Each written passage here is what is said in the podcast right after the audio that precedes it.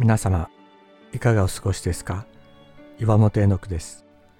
今日も366日元気が出る聖書の言葉から聖書のメッセージをお届けします。11月24日愛は諦めない。イエス・キリストは言われました。求めよそうすれば与えられる。探せそうすれば見出す。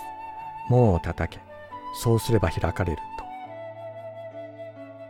しかし聖書全体を読むとこれは神様が人を求め探し人の心の門を叩き続けておられることとこうした招きであることがわかります。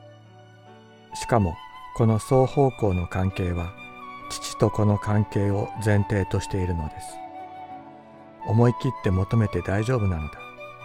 天地を作られた神様もあなたを探し求めあなたの心の扉を叩き続けておられるのだから。このお方はあなたの天のお父さんなのだからとイエス様は教えておられるのです。求め探し門を叩き続ける者たちに開かれる絶大な霊の祝福の世界がある。それが現実の世界を動かす。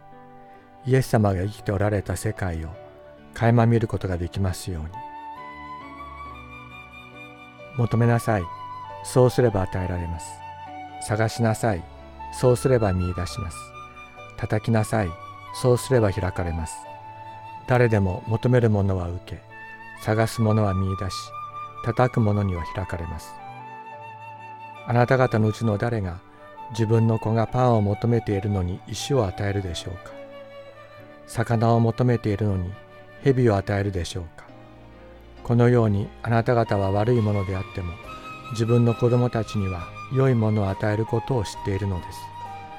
それならなおのこと、天におられるあなた方の父は、ご自分に求める者たちに良いものを与えてくださらないことがあるでしょうか。マタイの福音書7章7節から11節